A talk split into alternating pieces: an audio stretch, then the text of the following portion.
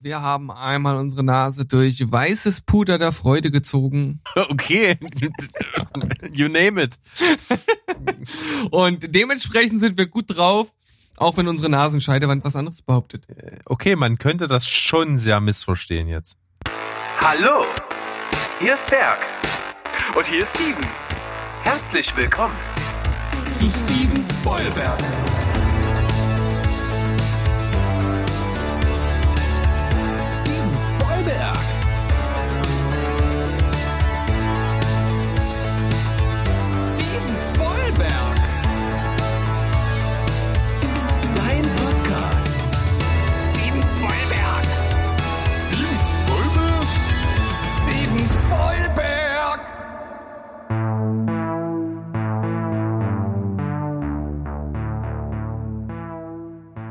Heidi Ho Welt da draußen, wir sind zurück. Euer Lieblingsfilm- und Serienpodcast aus dem wunderschönen Leipzig. Steven Spoilberg und nur echt mit Steven. Und mit Berg. Wie geht's dir, lieber Knatterhannes? Knatterhannes. Ja, Du bist Mr. Hutchen Eini. weil der immer einen raushaust, deswegen bist du jetzt der Knatterhannes. Ja, Also ich meine natürlich an äh, total intelligenten und äh, diskussionsanregenden Input, den du raushaust. Okay. Ich bin heute aber auch total äh, gespannt, was wir heute machen, weil das so zwei neue Situationen heute sind.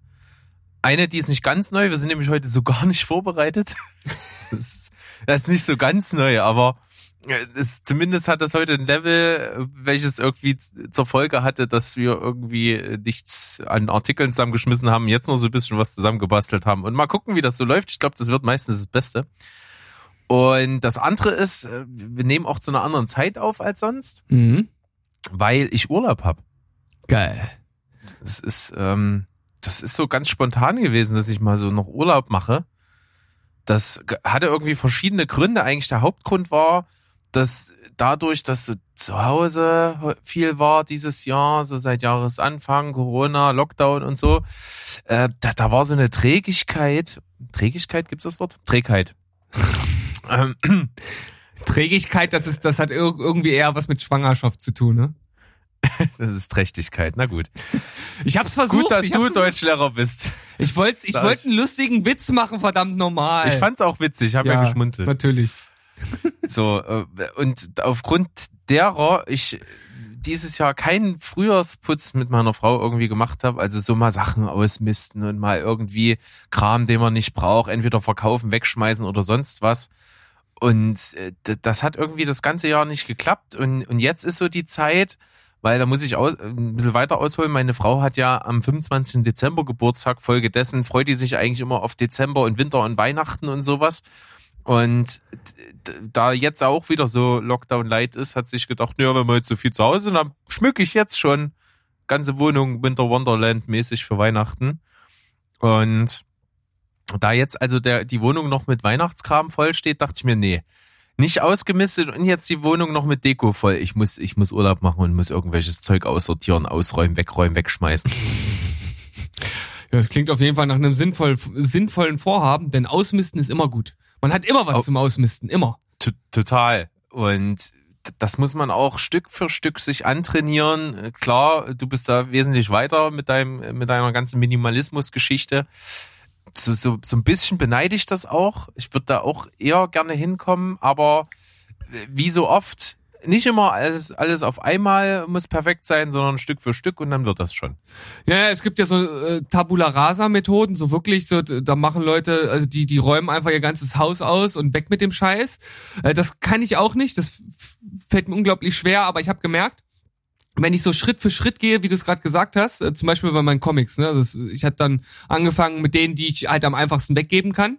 Und das nächste Mal, als ich dann vorm Regal stand und ausmisten wollte, dachte ich, okay, also eigentlich lese ich die hier auch nicht mehr und ich, wahrscheinlich werde ich sie auch nicht lesen und dann geht das Schritt für Schritt und mittlerweile habe ich eigentlich fast gar keine Comics mehr. Also ich hatte ja irgendwie mal über 1000 Stück so.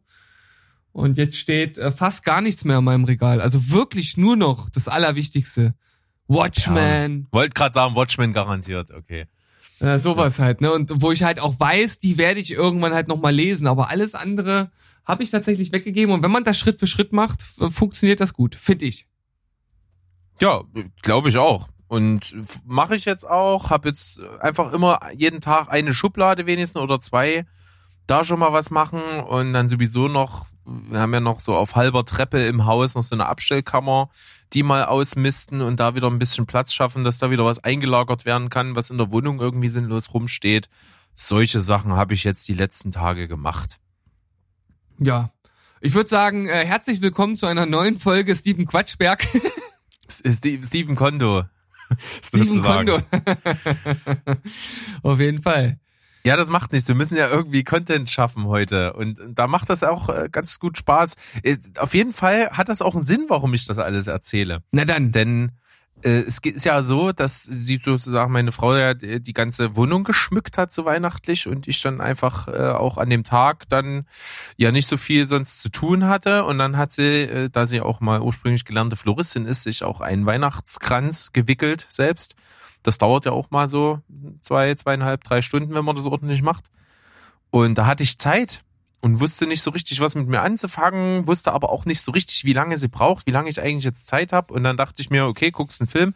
Aber blöd ist, wenn du jetzt einen Film guckst, den du nicht kennst, weil wenn du den abbrechen musst, weil sie schon fertig ist oder irgend sowas, ist alles scheiße. Guckst du irgendwas, was du schon kennst, was du schon lange mal wieder gucken wolltest, wo du Bock drauf hast. Und da wir ja, wir beide letztens eine wunderschöne äh, Spezialfolge aufgenommen haben mit super Gästen und da auch mal über einen Schauspieler gesprochen haben, nämlich äh, den leider verstorbenen Alan Rickman.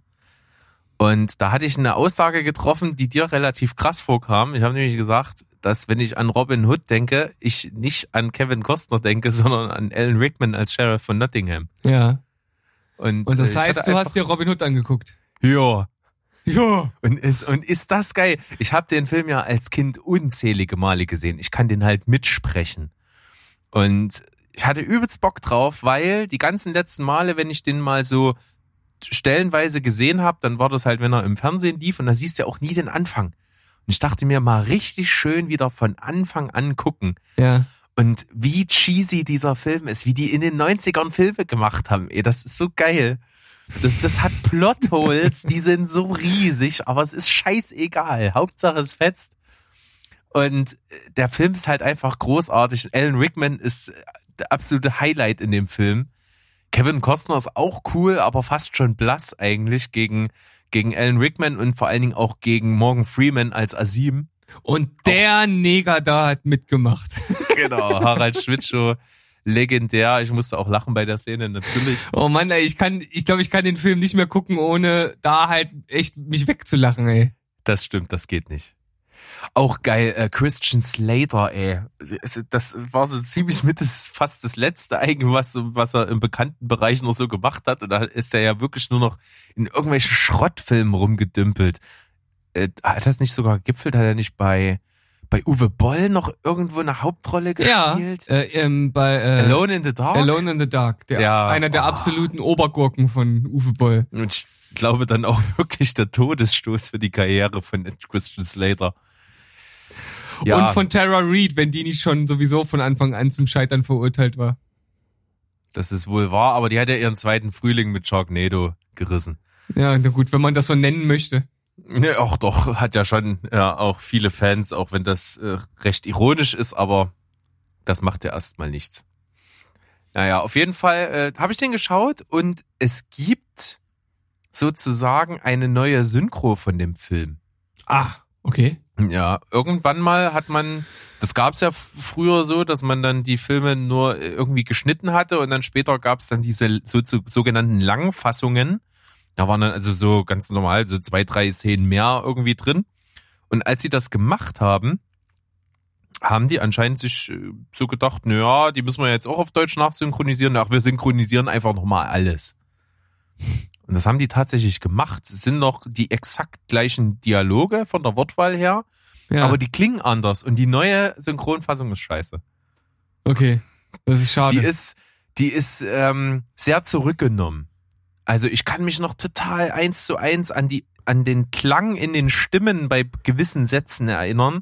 Und, und da war vor allen Dingen die Figur von Alan Rickman sehr überdreht. Der war sehr laut und sehr emotional ausbrechend und so. Und der ist jetzt fast so, zu smooth so Mhm. gesprochen. Und es fällt mir auch an anderen Stellen so ein bisschen auf, auch die Hexe.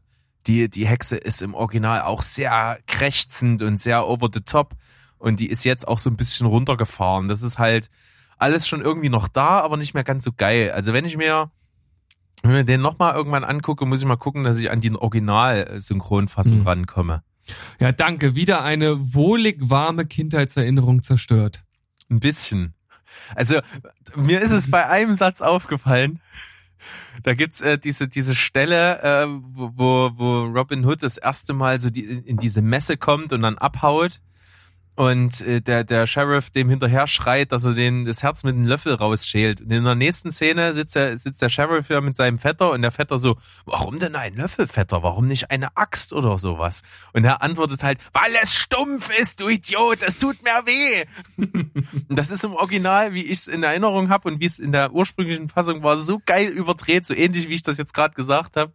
Und, und dort ist das halt so relativ beiläufig. Da bricht er nicht mal richtig aus. Und das ist äh, schade. Ja, ich, ich präferiere da auch die erstere Variante und vor allem, ich kann mich wirklich nicht mehr an viel aus dem Film erinnern, aber diese Szene ist bei mir tatsächlich auch hängen geblieben. Und dafür spricht dann schon einiges. Ja. Also, äh, um das abzuschließen, Robin Hood, äh, die, die, äh, der Film, der ist einfach noch cool. Und äh, ich habe ja auch schon ein paar Mal erwähnt, es gibt ja hier äh, Kolleginnen von uns, die auch einen wunderbaren Filmpodcast machen, und zwar Boos, Boobs and Blockbusters. Liebe Grüße an der Stelle. Die machen das ja auch gerne, sich einfach einen Film zu nehmen und den dann zu besprechen mit einem entsprechenden dazu gewählten alkoholischen Getränk.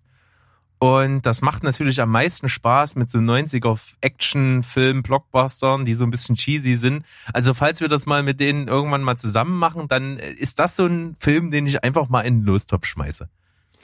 Ja, wobei äh, das natürlich mit mir schwierig wird, lieber Berg.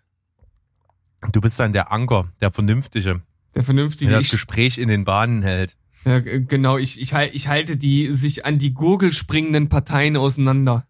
Ja.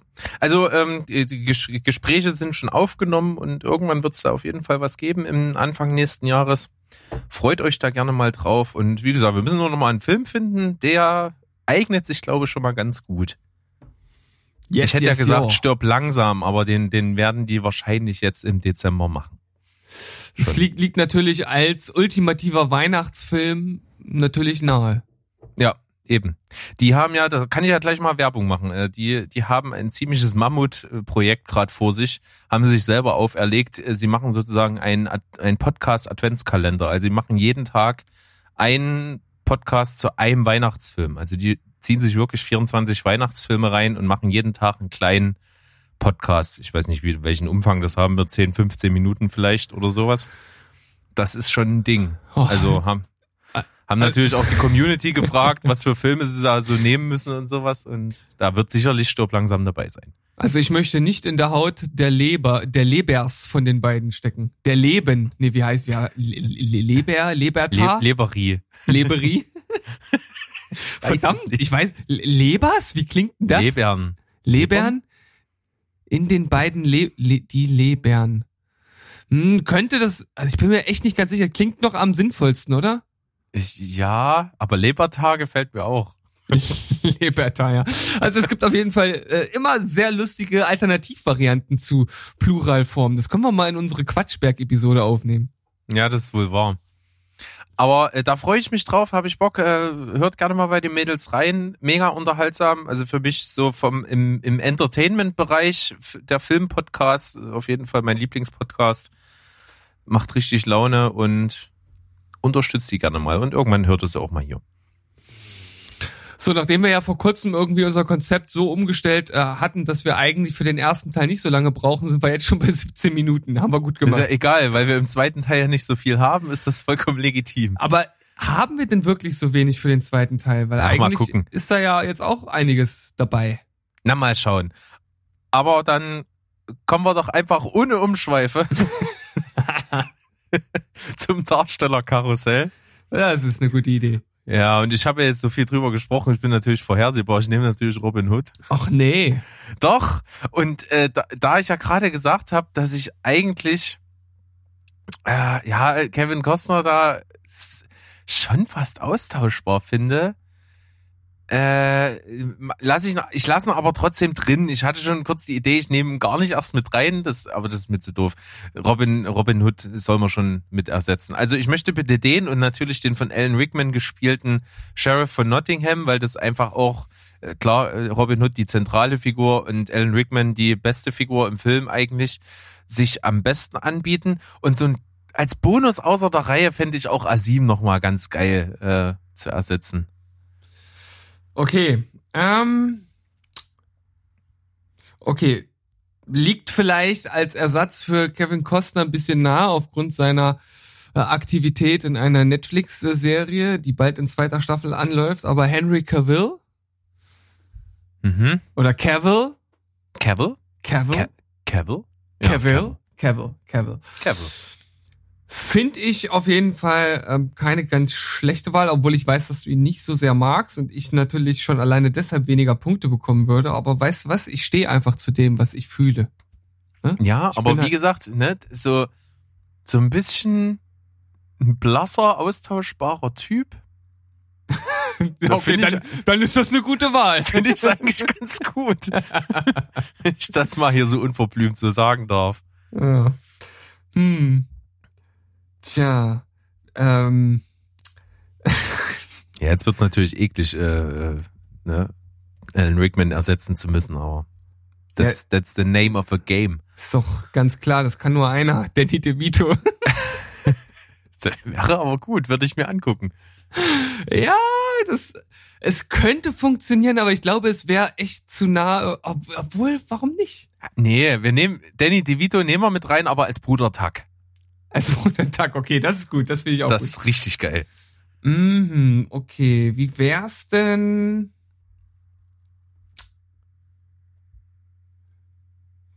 Ja, vielleicht jetzt auch ein bisschen alt, aber aber könnte ich mir gut vorstellen, Kurt Russell. Kurt Russell. Boah. Das ist. Das muss ich mir jetzt gerade mal so durch den Kopf gehen lassen. Ah, der ist auch so. Das hat dann irgendwie so ein bisschen weniger Klasse. Findest du? Ja. Kurt Russell ist jetzt, also also Alan Rickman ist schon so ein bisschen ein Typ, auch wenn der sowas. Okay, dann, dann tauschen wir äh, gegen Jeff Bridges. Jeff Bridges. K könnte funktionieren. Könnte funktionieren. Hm, hm, hm, hm. Nehme ich mal in die Überlegung rein. Naja, äh, also du kannst gar nichts in, die- in die Überlegung mit reinnehmen, sondern wenn dann ich. Ja, ja, ich gehe mit mir ins Gericht, während du noch bei Asim bist. Ach so, äh, da ha, hab ich schon. John David Washington. John David Washington. Oh, eine moderne Adaption hier. Henry Ja. Cavill und John David Washington. Stelle ich mir die nebeneinander vor. Henry Cavill, John David Washington. Hm. Mhm. Also ganz überzeugt bist du noch nicht, ne? Nicht so ganz. Ich, ich, so, ich könnte auch anstatt äh, Jeff Bridges könnte man auch Robert Downey Jr. nehmen. das, das ist schon eher gekauft. Robert Downey Jr. ist eigentlich geil. Doch, dem traue ich das auch zu. Ja. Mhm. Und, okay, jetzt, äh, ich, ich weiß natürlich, Henry Cavill ist nicht dein Ding. Äh, ich hätte aber auf jeden Fall noch, noch Ideen. Ich überlege gerade, ich, ich überlege gerade, ob ich mir das vorstellen kann. Nee, das kann ich mir nicht so richtig vorstellen. Aber wie wär's denn mit, ähm, mit, mit, mit, mit, mit, mit, mit, Michael Mittermeier. mit Michael Mittermeier. Wie wär's denn mit Jake Gyllenhaal? Könnte ich mir eigentlich vorstellen. So Jake mit langen Haaren, Ja, so halblang. so halblange Haare. Okay, das finde ich gut. Ich nehme Jake Gyllenhaal, ich nehme Robert Downey Jr. und ich nehme John David Washington. Mhm. Okay. John David Washington ist ja sowieso äh, nur Bonus on top. Finde ich aber ganz cool. schauspielerisch auf jeden Fall. Mm, Der ist wahrscheinlich fast ein bisschen zu jung dafür. Weil, weil in dem Film hat er natürlich äh, Morgan Freeman da auch schon so ein bisschen so eine Altersautorität. Weil, weil, sind wir mal ehrlich, ich, äh, so, seit ich mich an Morgan Freeman erinnern kann, ist der für mich immer schon alt. Ja, ich, ich wollte es irgendwie gerade nicht sagen, weil der Film, der ist ja nun auch schon ein paar Jahre alt und auch dort war er schon alt. Aber ich meine, jetzt sieht man ihn ja auch nicht mehr so häufig in Filmen. Also man merkt schon, dass er jetzt in so ein Alter kommt, wo nicht mehr viel läuft, glaube ich. Ja, das ist wohl richtig. Aber kommt ja für jeden irgendwann mal die Zeit. Und ich finde aber John David Außer, Washington. außer für Ralph Macchio. ja, und für Keanu Reeves vielleicht noch. Ja, äh, obwohl man muss sagen, in dem neuen Bill und Ted Film, da sieht er schon unglaublich alt aus, also in den Trailern. Da habe ich mich echt, äh, also da habe ich mich fast erschrocken. Ich weiß nicht, ob das extra so geschminkt wurde oder, also, da sieht er echt alt aus. Ich Also kann es dir nicht genau sagen. Ich, ich glaube, da ist Ralph Macchio noch eine Stufe höher. Auf der, Ja. auf der e ewig Lebensskala. Ja, es ist Mr. Miyagi. Ich, das ist das Geheimnis. Ganz klar, ganz klar. Ganz, ganz klar. Okay, ähm, ich würde mal sagen, Gyllenhaal finde ich interessant. Schauspielerisch wahrscheinlich massivst unterfordert bei der Rolle. Möglicherweise. Äh, und so, ja, aber ich, doch, ich könnte mir das vorstellen. Also da würde ich mal so eine, so eine 8 geben. Finde ich, finde ich gut. Hm? Und Richtung Sheriff mit Robert Downey Jr. ist auf jeden Fall einer, der das Charisma mitbringt und auch so ein bisschen diese Suffisanz und diesen Zynismus, der da mit reingehört. Das kann ich mir gut vorstellen. Der kann auch gut ein Ekelpaket sein. Da gebe ich mal eine 8,5. Ja. Und mit John David Washington ist auf jeden Fall auch eher ein positiver Eindruck. Deswegen schlägt das Zünglein zur 8,5 aus und dann lassen wir es dort. Ah, Okay, na das ist doch keine ganz schlechte Bewertung. Äh, Ich habe mir, ich habe zwar relativ schnell was gefunden, aber so ganz einfach fand ich es nicht. Und jetzt, wo wir auch Robert Downey Jr. hier drin haben, da wäre es ja fast schon äh, folgerichtig, äh, Chris Evans auch als Robin Hood zu nehmen, weil die beiden ja durch den Avengers-Twist bei Civil War ja auch Gegenspieler waren. Könnte ich mir auch vorstellen. Stimmt, auch gut. Da ist auf jeden Fall die 8,5 zementiert damit. Ja, ich finde auch, äh, Chris Evans ist, ist auch so ein, so ein Schauspieler, ich glaube, der trotz seiner großen Rolle als Captain America noch so ein bisschen belächelt wird, aber ich glaube, da wird auch noch Gutes, sehr Gutes von ihm kommen in Zukunft. Ja, der hat ja auch andere coole Sachen noch gemacht, auf jeden Fall. Ja, aber trotzdem finde ich, läuft er, was jetzt so anspruchsvolle Darstellungen irgendwie an, an, angeht, beziehungsweise generell so die schauspielerische Kunst an sich so ein bisschen unterm Radar noch. Da kannst du recht haben. Aber irgendwann findet dann jeder vielleicht mal noch dazu. Fett im Geschäft ist er ja auf jeden Fall damit. Ja, Also, also als Hollywood-Größe schon absolut anerkannt. Ja, dann kommt es halt auf die richtige Rollenwahl, glaube ich, dann einfach an. Ja, ja. Ja. Mal schauen. Gut, dann äh, ganz kurz ins Päuschen Jo. und hören wir uns gleich wieder. Bis Kur gleich. kurz das Näschen pudern. Schnee von gestern. Schnee von gestern. Bis gleich.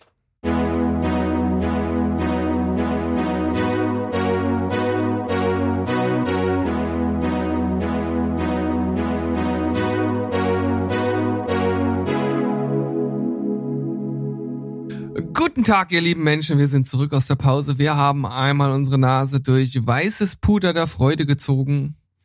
Und Okay, you name it.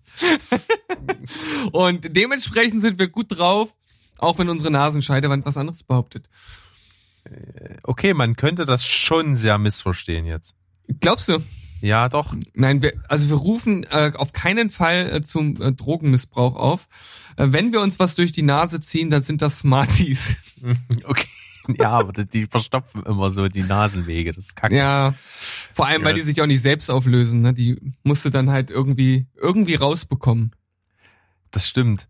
Und das erinnert mich auch an, an einen Film, den du hoffentlich dieses Jahr mit mir mal guckst. Äh, tatsächlich liebe nämlich. das wäre eigentlich ganz gut. Und äh, da gibt's auch so einen schönen Spruch, da ist nämlich Bill Nighy auch mit am Start in einer Episode, äh, ein Episodenfilm und der spielt so einen Rockstar, so einen abgehalfterten und er sagt im Fernsehen, Kinder, ich habe eine Nachricht für euch. Kauft keine Drogen. Werdet Rockstar, dann kriegt ihr das Zeug umsonst. Ich weiß nicht, ob das, ob das die pädagogisch richtige Message ist, die man ich da schicken bin mir sollte. auch nicht sicher, ja. Nein. Bin ich mir wenig sicher. Aber so funktioniert das dort auf jeden Fall. Gut, äh, Empfehlung der Woche. Gleich mal Ja. als ersten Schritt hier nach der Pause, wie wir das so kennen. Ja. Und ich brenne natürlich drauf, was du dir in letzter Zeit so angeschaut hast, wo du mal sagst, Jungs, Mädels, zieht euch das mal rein. Äh, tatsächlich nicht besonders viel. Welch, welch, äh, ja, ein unbekanntes Szenario. Ja, ne, also ich, ich, man fragt sich wahrscheinlich halt, halt auch als Zuhörer mehr und mehr, warum ich überhaupt diesen Podcast mache. Ja, das Interesse ist da wenigstens. ja, ne, er, er hat, er hat stets, nee, wie hieß das? Äh, Er war stets er war stets bemüht. ja. Ich würde sagen, wenn ich jetzt ein Arbeitszeugnis bekommen würde, würde da nicht viel mehr als das drinstehen. Aber ich habe mir zumindest zur Aufgabe gesetzt, jetzt bevor es aus der Sky Mediathek rausfliegt, äh, Rick and Morty noch äh, zu schauen, die vierte Staffel, und habe dort die sechste Folge geguckt. Das habe ich dir ja schon erzählt. Und das ist absolut, absolut Wahnsinn, was da abgeht. Also da äh, geht's praktisch von einem Mindfuck in den nächsten. Äh, Die Folge startet in einem Zug und dann gibt's halt echt so gefühlt fünf Ebenen der Realität und eigentlich weiß man bis zum Schluss nicht so richtig, wo man ist und selbst wenn man den Schluss irgendwann erlebt, weiß man nicht so richtig, was die Folge einen sagen wollte. Also sie schafft es auf jeden Fall, einen komplett zu verwirren, aber es macht halt immer noch unglaublich viel Spaß und genau deshalb das wird sich wahrscheinlich auch nicht so schnell ändern, ist natürlich Rick und Morty nach wie vor absolut empfehlbar. Ja, das kann man auf jeden Fall so sagen. Jetzt nehme ich es mal in die Empfehlungen der Woche rein. Da haben wir das dann nochmal zementiert. Ist auf jeden Fall der absolut geile Shit. Habe ich ja schon in der letzten CCC-Folge darüber berichtet, dass ich die äh, vierte Staffel ja schon zu Ende geschaut habe und dass es halt einfach alles hat, was an Rick and Morty geil ist und das konstant abliefert, auch sich nicht wiederholt, gar nicht. Es ist halt immer wieder was anderes und immer wieder fragst du dich, wie sind die denn da drauf gekommen?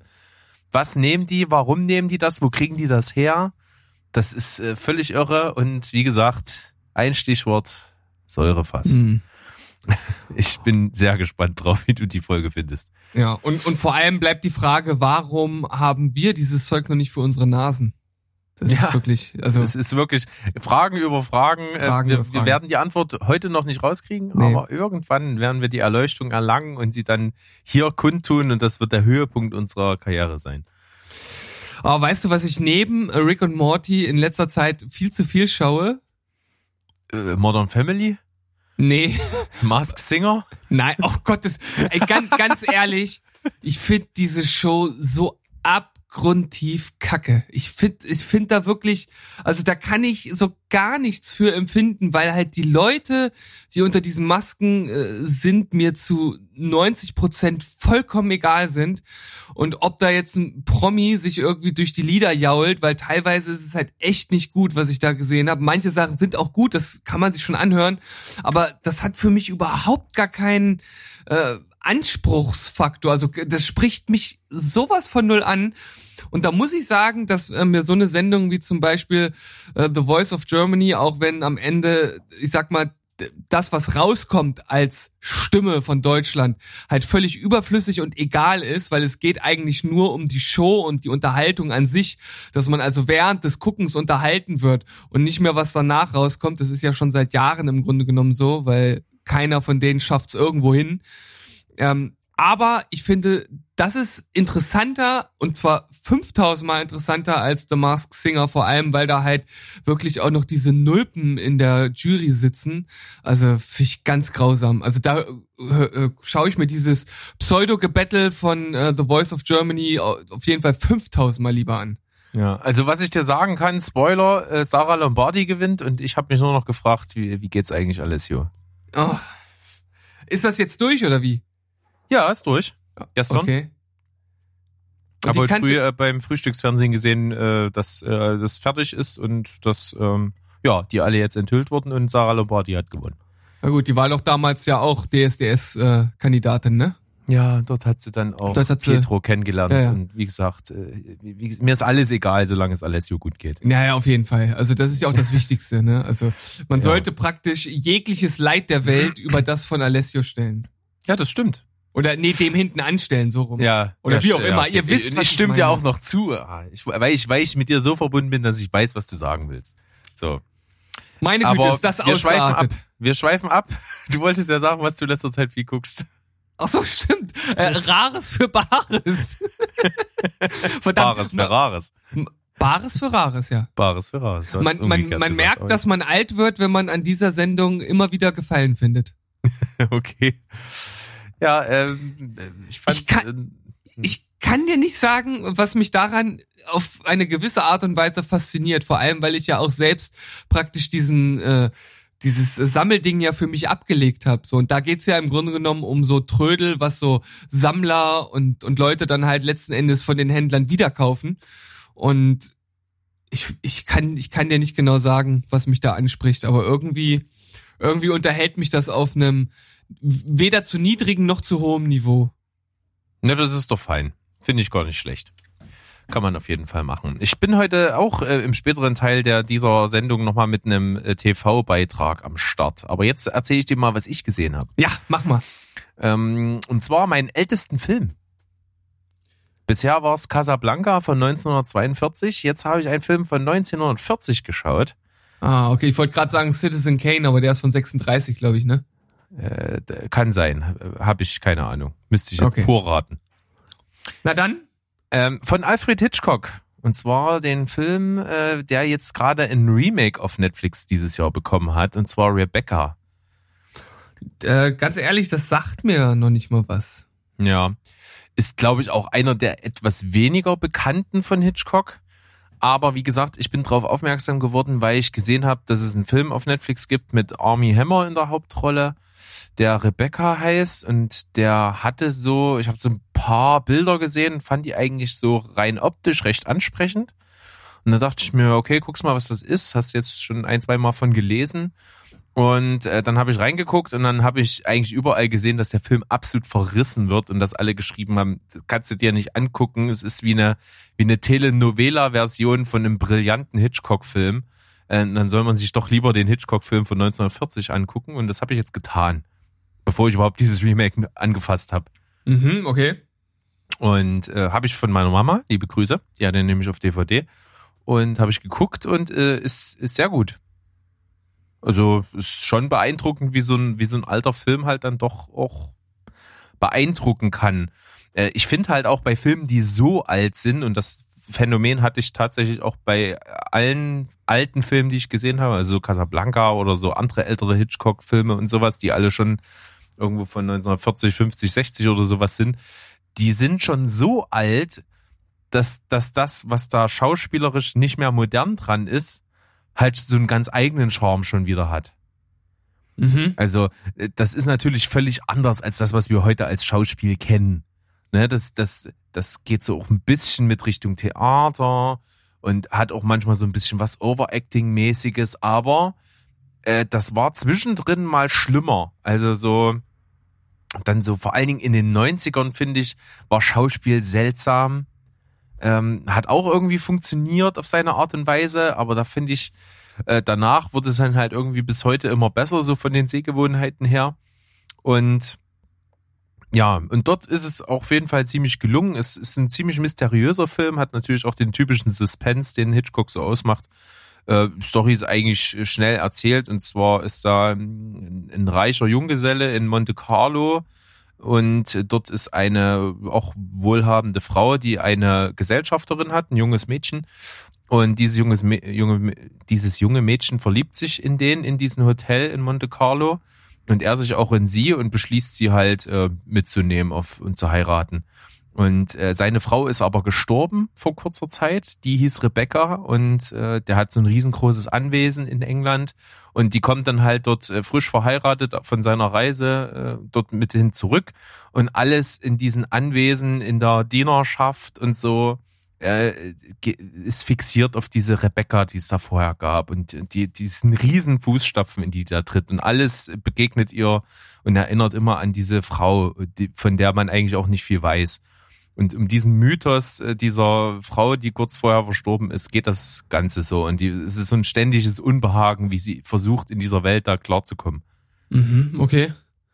Ist ein, ist ein cooles Ding. 7,5 von 10 äh, kann man sich definitiv angucken. Hat auch Oscars bekommen, äh, unter anderem für Kamera. Die ist auch echt ziemlich cool. Und deswegen hier die Empfehlung Rebecca von Hitchcock von 1940. Ist halt auch immer spannend, ne, dass selbst damals schon die Kamerafahrten halt irgendwie beeindruckend waren oder die Kameraführung. Ne? Ja, das sind ist- sie zweifelsohne. Und vor allen Dingen auch so die Set-Ausleuchtung. Trotz dessen, dass es schwarz-weiß ist, äh, sieht das halt echt fantastisch aus, wie da teilweise das Licht fällt und mit Schatten gespielt wird in diesen Anwesen drin, so. Äh, welches eine, eine überaus ähm, markante Ähnlichkeit mit Hill House hat. so Mhm. vom, so vom äh, architektonischen Stil. Ist okay, na allerdings komplett in Kalifornien und in Studios gedreht. Also ich glaube, die haben das als Modell gebaut, weil, weil im Verlaufe brennt das dann auch, das Haus.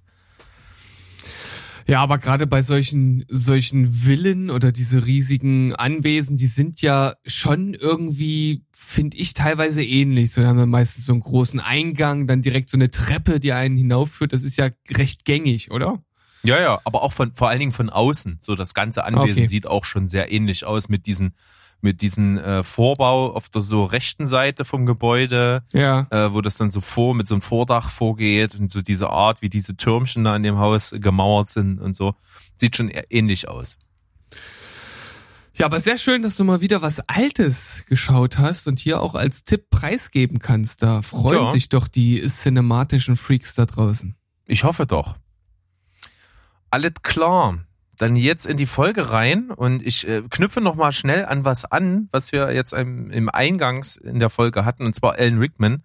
Denn ich habe gelesen, äh, der Mann hat in den 90ern schon begonnen, Tagebuch zu führen und mit dem Vorhaben, dass das irgendwann mal veröffentlicht wird. Wahrscheinlich hat er sich vorgestellt, mal zu seinen Lebzeiten, aber äh, ist jetzt natürlich nicht mehr möglich und dieses Vorhaben wird jetzt auch umgesetzt und es soll quasi 25 Jahre Tagebuch von ihm dann als Buch in so einer ja, aufbereiteten, verkürzten Form veröffentlicht werden.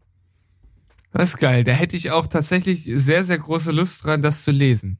Das Also, ist bestimmt überaus interessant. Also es gibt bestimmt krasse Einblicke auch in, nicht nur in seine Gefühlswelt, auch so in diesen, in diesen Zeiten, in denen er so da gelebt hat in der Schauspielwelt, wie er so seine Rollen äh, gesehen hat vielleicht. Und auch er war ja ein regelmäßiger Theatergänger selbst und wie er so zu diesen Stücken, die er sich da angeguckt hat, gestanden hat und so. Ich glaube, das ist alles äh, so hochinteressant. Und wenn man das noch mit so einer Person, die zweifelsohne wahnsinnige Sympathien überall äh, hat, verknüpft, dann ist das, glaube ich, ein interessantes Ding. Also bin ich auch nicht uninteressiert dran. Aber noch mindestens eineinhalb Jahre warten. Genau, Herbst 2022 unter dem unglaublich kreativen Titel The Diaries of Alan Rickman. Ja, aber du Aber- kriegst, was du bekommst. Ja, das ist okay. Äh, simple as fuck, aber naja. Du kriegst, was du bekommst? Ey, Steven. Was ist los mit dir? Das ist ja nicht so schlecht. Ge gekauft wie gesehen. Gekauft wie gesehen. Naja. Ja, also äh, wollte ich nur sozusagen anknüpfend an unser Startdialog nochmal hier reinschmeißen. Aber er hat halt auch einfach mal 27 handgeschriebene Bände. Also ich schätze mal, so ein gängiges Tagebuch wird sicherlich mindestens 200 Seiten haben. Ja, ist einiges zusammengekommen, würde ich sagen.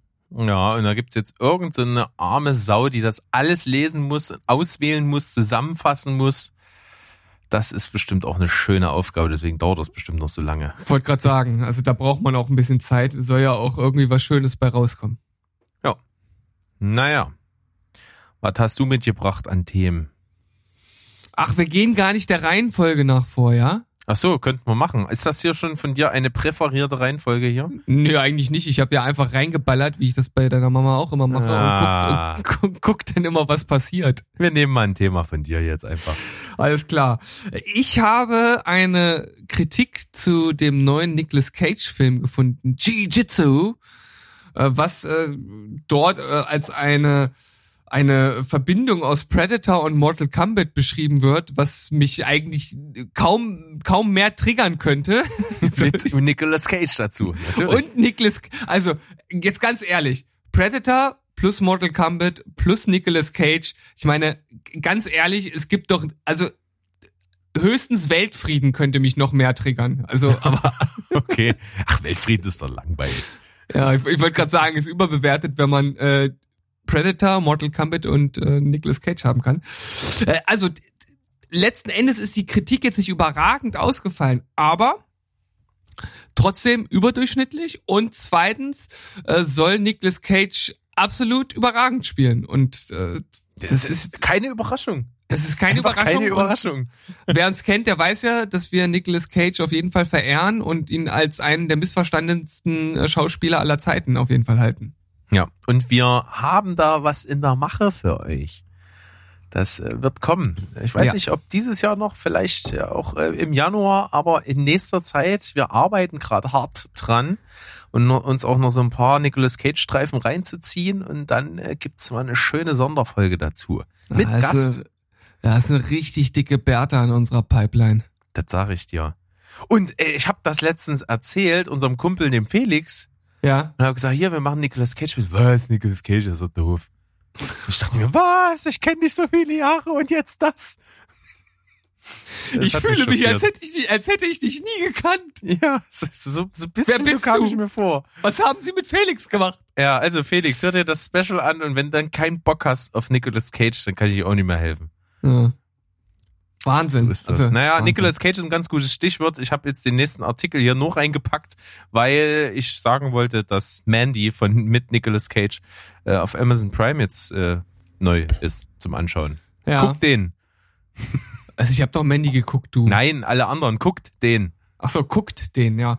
Ja, super spezieller Film. Ich fand ihn jetzt nicht äh, so überragend wie du, aber auf jeden Fall ist der äh, speziell anders als so äh, das, das meiste andere, was man so sieht. Und Nicolas Cage ist natürlich im Overdrive-Modus. Aber so richtig. Also eins meiner meiner Lieblings Nicolas Cage Memes ist, wie er einfach mal von oben bis unten voll mit Blut im Auto sitzt und so mit so einem mega kranken Grinsen rüber rüber schielt. das ist so geil. Ich liebe das ohne Ende. Ja, das stimmt. Das ist und, und wirklich. wer will nicht Nicolas Cage sehen, wie er sich gerade mit einer Kippe schräg im Maul Sonnenbrille auf eine helle Barte schmiedet. Das ist, das ist einfach. und die dann auch noch nutzt. Und die dann auch nutzt und nicht zu knapp. Nicht zu knapp, ja. Auf jeden Fall. Also äh, Mandy auf Amazon Prime wollte ich auf jeden Fall mal hier droppen, äh, dass ihr euch den mal reinzieht. Drop that shit, man. Yes. Nice. Du hast ja noch, äh, noch was reingeschmissen, und zwar eine Serie. Eine Serie, die wir auch schon mal kurz mit einem Trailer präsentiert hatten vor Ach ja, stimmt. gar nicht Jetzt weiß ich, warum mir Zeit. der Name bekannt vorkommt. Alles klar. The Flight Attendant, das ist die neue Serie von Penny-Darstellerin äh, Kaylee Kukuo. Da haben wir Kyuko. Kyuko, da hatten wir uns le letztes Mal schon gefragt, wie man es ausspricht. Chuko. Und wir hatten uns ja den Trailer angeschaut und waren etwas irritiert, weil irgendwie die Grundstimmung mit den von ihr gezeigten Reaktionen teilweise nicht so wirklich übereinkam. Zumindest unserem Empfinden nach. Und die ersten Kritiken, und da gibt's jetzt einige zu, sind sehr gut. Also überwiegend gut. Eigentlich sogar keine mittelmäßige. Also die sind alle zwischen gut und sehr gut. Und das lässt mich dann schon wieder ein bisschen aufhorchen, weil in Kombination sozusagen mit meiner Wahrnehmung des Trailers und dieser guten Bewertung könnte ich mir ein interessantes Ergebnis vorstellen. Prinzipiell finde ich es ja auch nicht ganz uninteressant, weil, weil ich es mir so gar nicht vorstellen kann. Ne, das habe ich ja bei dem Trailer schon gesagt, dass ich das irgendwie alles komisch finde und die so auch da zu besetzen und da nicht so diesen Fluch anheimzufallen, dass man die eben nicht aus dem Kopf rauskriegt als Penny. Hm. Und das alles so als Kombination, äh, das ist, finde ich, irgendwie spannend und bin doch irgendwie neugierig zu sehen, was dann da rauskommt. Also vielleicht auch da tatsächlich doch mal irgendwann einen Blick riskieren und mal eigenes Bild machen. Äh, Wenn da jetzt auch noch gute Kritiken hinterstehen, dann, dann ist man ja zumindest die Anlaufhürde nicht so hoch, weil wenn da jetzt noch vernichtende Kritiken gewesen wären, hätte ich gesagt, ja gut, alles klar, gucke ich mir nicht an. Oder genau deshalb dann doch angucken. Wenn Na es gut, jetzt so, kommt drauf an, wie vernichtend, ne? ja, wenn es jetzt so mittelmäßige Kritiken gewesen wären, dann hätte ich gesagt, okay, das ist genau das, was ich jetzt erwartet hätte. Bei guten Kritiken bin ich neugierig. Okay, ist das jetzt vielleicht irgendwie so eine so eine so eine Mischung aus diesen Stimmungen, die ich aus dem Trailer halt wahrgenommen habe, die halt irgendwie neu sind und doch irgendwie funktionieren? Und wenn es super schlechte Kritiken gewesen wären, dann wüsste ich mich ja eigentlich schon bestätigt und würde dann aber gern das Ergebnis trotzdem sehen wollen, um mich drüber lustig zu machen. Ja, du bist schon ein ganz schöner hier Leichenfledderer, so ein bisschen. Ja, ne? auf jeden Fall. Du, ich zerfetz die bis zum, also da bleibt nichts mehr über. Ja. Nur Find noch der, nur noch der linke, der linke Schilddrüsenflügel, den lasse ich da. Ah, okay. Es ist eine spannende Wahl, warum gerade das, aber ich, ich lasse dir das einfach mal und äh, Pro, äh, Profiler vom FBI können jetzt ihre Schlüsse daraus ziehen. ja, genau. Ich bin jetzt schon auf irgendeiner Liste gelandet gerade. Ja, auf jeden Fall. Haben wir jetzt letztens ja auch ein Gespräch mal drüber geführt, äh, wie das so äh, geht, das Internet, ja. Was man da so, wenn man sich mit was beschäftigt, dass man dann über dieses The- Thema mit Werbung und äh, Kaufangeboten vollgeknallt wird. Und dass ich gesagt habe dann, okay, dem könnte man ja folgendermaßen entgehen. Man versucht einfach so undurchsichtig wie möglich zu werden. Also du kaufst, du kaufst zwei, drei Fachbücher über, über Hitler und Zweiten Weltkrieg, dann danach ein, ein Buch über Katzenpsychologie, dann ähm, wieder was, äh, Selbstverteidigung, Martial Arts oder sowas. Dann guckst du dir eine Doku über, äh, wie, soll man das sagen, Bio, Biobauern in, in Simbabwe an. Und dann Und- äh, ein, Backbuch für Allergiker. Genau. Und, und dann zu guter Letzt dann noch irgendwie, keine Ahnung, äh, bestellst dir einen Koran oder irgend sowas. und dann fällt irgendein BND-Mitarbeiter rückwärts vom Stuhl. Finde ich gut. Ich stelle mir das gerade so richtig bildlich vor. Es, oder hattest du eigentlich die, den, den Simpsons Kinofilm mal gesehen? Ja. Da gibt's doch diese großartige Szene, wo, äh, wo da äh, Lisa irgendwas sagt und dann, oder, oder Bart, ich weiß nicht mehr genau, und dann dieser, der, der Schaffner sich als, als Abhörwanze ent, entpuppt und dann in diesen riesen Raum geschaltet wird, wo halt tausende Mitarbeiter abhören und dann einer aufspringt und sagt, ich hab einen, ich hab einen, endlich habe ich mal jemanden gefunden. Fand ich schon damals geil. großartig, die Szene. Ja. Und die passt hier natürlich super ins Bild. Da steckt auch viel drin. Äh, Ja. Das darf man nicht unterschätzen, was das aussagt. Finde ich cool. Mm, Auf jeden Fall, ähm, nächstes Thema. Ja. Und zwar nochmal Ari Aster, seines Zeichens sehr aufstrebender ähm, Regisseur und Drehbuchschreiber, hat wahnsinnig für Furore gesorgt mit seinen beiden Erstlingsfilmen Hereditary und Midsommar. Mhm. Midsommar ja für mich 2019 der beste Film gewesen. Äh, hat mich wahnsinnig beeindruckt. Ist, glaube ich, auch der letzte Film, den ich gesehen habe, dem ich eine 10 gegeben habe. Also der Mann hat äh, großes Vorsicht, glaube ich. Der äh, ja, sucht sich jetzt wahrscheinlich sehr gewählt aus, was er so als nächstes macht. Und ich hatte auch schon mal vor kurzem drüber gelesen, dass so sein nächster Film, da plant er irgendwie so einen Vier-Stunden-Film zu machen, der natürlich auch Horror- und Psycho-Elemente hat, aber auch komödiantische. Und Mhm. das kam alles irgendwie so ein bisschen seltsam daher. Und ich, ich ja, ich stelle jetzt auch zur Diskussion mal in den Raum, ob es unbedingt sein muss, einen Film vier Stunden lang zu machen. Äh, gut, ja, es ist so diese, diese alte Diskussion, ne? Eine Serie kannst du dir halt auch angucken. Äh, da guckst du halt auch locker mal irgendwie vier Folgen am Stück, die alle eine Stunde gehen. Aber vier Stunden Film, nee. so, ja, ist so die Ambivalenz dahinter. Aber was jetzt gemunkelt wird, ist, dass der Hauptdarsteller für dieses Vorhaben wohl Joaquin Phoenix ist. Was? Joachim Phoenix? Joachim Phoenix himself. Und Fucking das, das finde ich ganz yeah. interessant, weil Joaquin Phoenix natürlich, äh, glaube ich, super gut Psychopathen spielen kann oder auch in Filmen, die einfach ähm, äh, Psycho-Thriller-mäßig daherkommen. Also Da passt das schon ganz gut und ich finde aber auch, er hat durchaus komödiantische Seiten an sich, er hat auch schon wirklich viel verschiedene Sachen gespielt und da denke ich mir, why not? Ja, also ich finde, die beiden passen super gut zusammen. Ja. Also Das kann ich, ich ich, ich kann mir das richtig gut vorstellen. Und äh, Ari Aster als New Age Horror King, da glaube ich, kann was richtig Fruchtbares entstehen. Also das Schauspieltalent von Phoenix mit dem Regie- und Drehbuchtalent von Ari Aster, da kann ja eigentlich nur was unglaublich Positives bei rauskommen. Was man schon weiß, der Film wird wahrscheinlich Bo is Afraid heißen. und Mhm. basiert auf einem Kurzfilm, den Ari Aster schon gedreht hat. Und zwar, boah, schon vor einer Weile. Von 2011 ist der. Geht nicht mal zehn Minuten, habe ich mir angeschaut, ist ganz cool. Und da erklärt sich auch so ein bisschen der Ton, in dem das Ganze stattfinden soll. Also dieser Spagat aus äh, gruselnden Psychothriller und Humor. Mhm, Das wird okay. in diesem Kurzfilm schon ganz cool gezeigt. Der Kurzfilm, den kann man sich bei YouTube anschauen, der heißt Bo, also B-E-A-U. Und äh, der ist ganz cool. Also handelt von einem Typen in, in einem Apartment, der gerade gehen will, den Schlüssel an der Tür stecken lässt äh, und dann was seine Zahnseide im Bad vergessen hat und, und hochgeht und als er runterkommt, ist der Schlüssel nicht mehr an der Tür Oh, und seine Tasche ist auch weg. Und, das ist schlecht.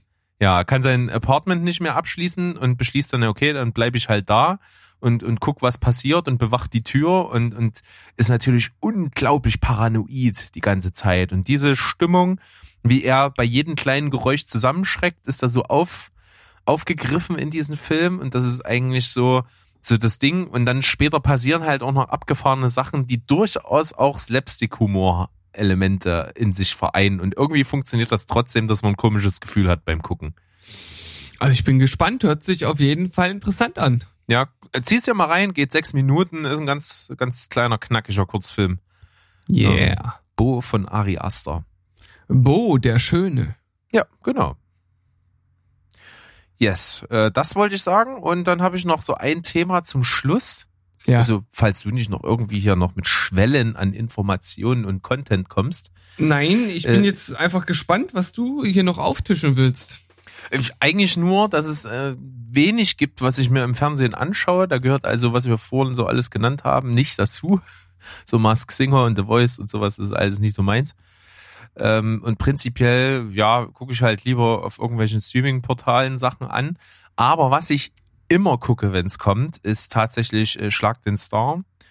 Natürlich so ein bisschen mit einem weinenden Auge, weil es kommt eigentlich nicht an Schlag den Raab ran, weil Raab war schon immer so eine Nummer, der, also den, der war auch, fand ich sehr polarisierend. Entweder man mochte den oder man mochte den nicht.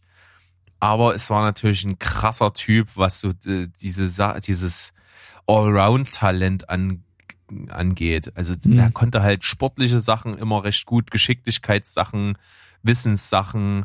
Klar, ist ein alter Fernsehhase gewesen, für den war das halt einfach seine, seine Spielwiese, da im Fernsehen zu sein. Der hatte also nicht so diese Aufregung und dieses äh, sich unbehaglich fühlen, wenn da die Kameras sind und so. Ich glaube, der konnte das halt alles ausblenden und war des eben, deswegen auch immer so gut.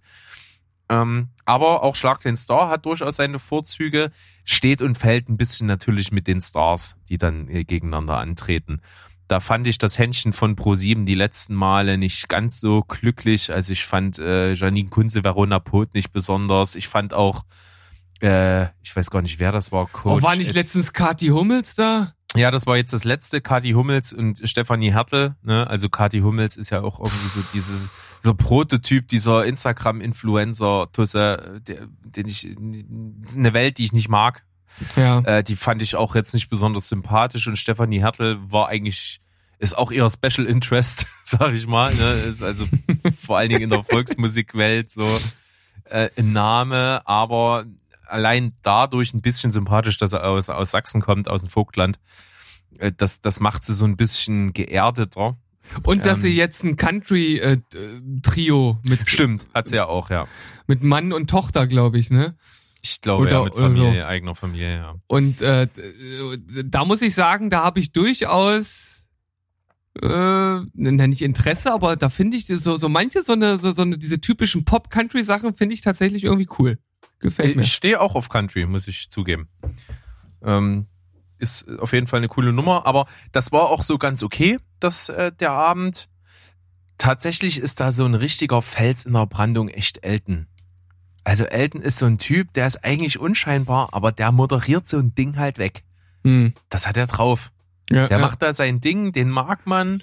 Der, der weiß mit jeder Situation umzugehen. Also ich habe den noch nie unsouverän gesehen. Das, der, egal was passiert oder er mal was überbrücken muss oder so, der macht da sein Ding und das ist halt ein echt cooler Typ. Und ganz ehrlich, äh, Pro 7 hört meine Worte. Macht bitte, schlag den Star Matthias Optenhöfel gegen Steven Gätchen. Das wäre der Hammer. Die Ex-Moderatoren gegeneinander und Elton moderiert das Ding. Ich glaube, das wäre der Oberknaller. Das ist auf jeden Fall ziemlich meta. Total. Und ich fände ich richtig großartig, mir das anzugucken. Ja. Habe ich Bock drauf. Das, das, Ja. das wäre tatsächlich auch eine Folge, die ich mir angucken würde, weil mich interessiert die Sendung tatsächlich so, also wirklich überhaupt gar nicht. Ich guck's, ich guck's nicht. Ähm, aber das wäre durchaus was, wo ich auch mal reinschauen würde. Also ich finde, finde das tatsächlich es ist noch die beste Unterhaltungsshow, die es im Fernsehen noch gibt.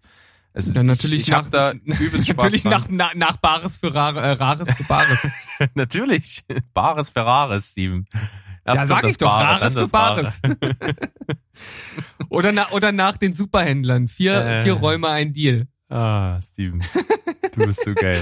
Da, da habe ich, da hab ich gestern eine Folge geguckt, da war Thorsten Legert da. Dieser, äh, dieser supergeile äh, äh, Ex-Fußballer, der jetzt irgendwie durch gefühlt jedes Reality-Format tingelt. Und äh, der hat ja, der hat ja Power, ne? Der macht ja so Kraftsport und sowas. Und der hatte dann so ein super langweiliges, hässliches äh, Biologie-Exponat mit. Das war so ein Plakat, wo irgendwelche äh, ähm, äh, Blätter drauf waren und Querschnitte davon und das war 100 Jahre alt und er dachte halt Wunder, was er da für einen Schatz hat. Und das wollte halt keiner von den Superhändlern so wirklich kaufen. Aber einer von denen hat halt gesagt, pass auf, ich finde dich super cool äh, und äh, ich würde dir jetzt aber nicht mehr als sieben Euro dafür geben und äh, hat gesagt, aber ich mache für dich eine Challenge. Du machst jetzt hier Liegestütze und so viel Liegestütze, wie du schaffst, bezahle ich dir dann in Euro für dein Plakat. Und, Geil. hat- und dann hat er halt einfach aus der kalten, ich glaube, 87 Liegestütze gemacht. Boah. Das Krass. war schon stark. Nicht schlecht. Das ist cool, aber das, das ist, ist echt ein cooler Move. Kann man Ja. mal machen. Aber trotzdem, ich, ich schlag den Star, schlag den Raab. Früher war immer so das Ding, da haben wir teilweise echt äh, auch uns mit Freunden getroffen, um das abends zu gucken. So, es ist irgendwie so ein Ding.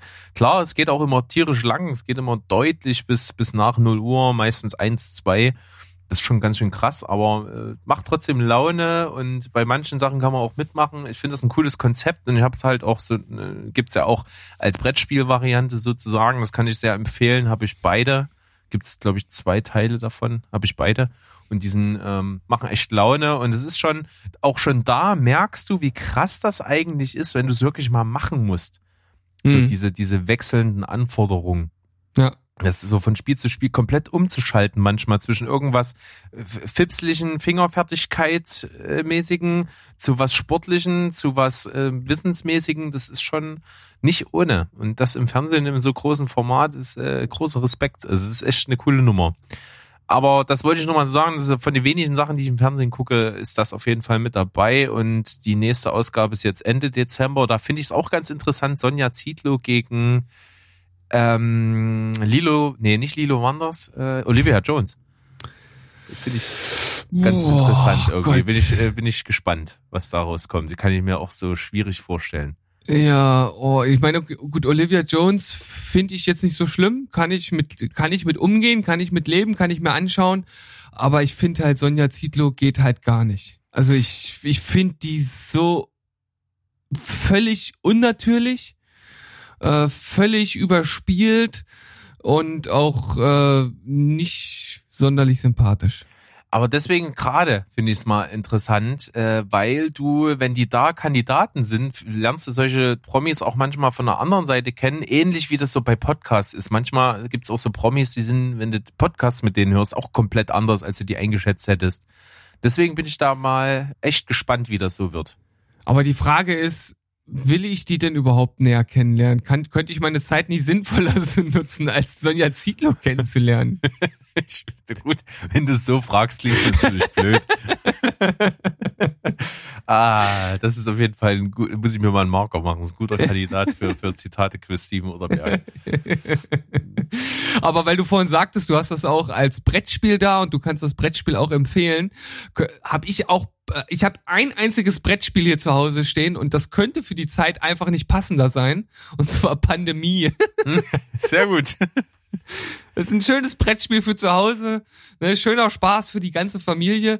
Vor allem mit der Erweiterung, wo man dann selbst Ökoterrorist spielen kann und das Virus verbreiten kann. Also es ist, es ist einfach wahnsinnig gut für diese Zeit. Ja, also besser kann man damit nicht umgehen.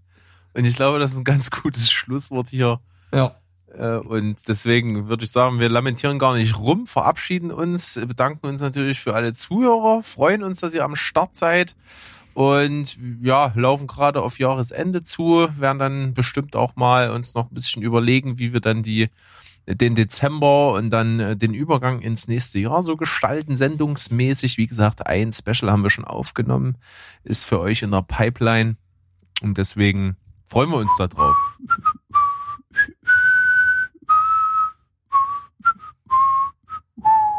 Ah, zum Schluss war, waren ein, zwei Töne nicht ganz richtig. Ja, aber ich glaube, man hat's erkannt. Ich hoffe doch. Ja. Ja, Also, Berg, dann würde ich sagen, das war eine sehr, sehr schöne, vollkommen improvisierte Folge und wie immer ist dort ein Potpourri aus völligen Hirnergüssen und äh, Gedankenorgasmen en, äh, äh, äh, äh, äh, entstanden. So heißt das Wort. Und ich glaube, wir haben viele in den Ohrmuschis jetzt stimuliert. Das, das möchte ich ganz, ganz stark hoffen. Und wenn wir das noch nicht geschafft, dann geht's am Donnerstag direkt weiter mit einer Quatschberg-Folge, die So ähnlich unvorbereitet wieder improvisiert vom Stapel läuft. Genau. Und bis dahin verabschieden wir uns mit einem Tschüss, ciao und goodbye. Mann, ich wollte noch so mit einem locker flockigen und jetzt darfst du. Tschüss, ciao und goodbye. Bleibt spoilerfrei. Tschüssi, Kowski. Rinja hauen.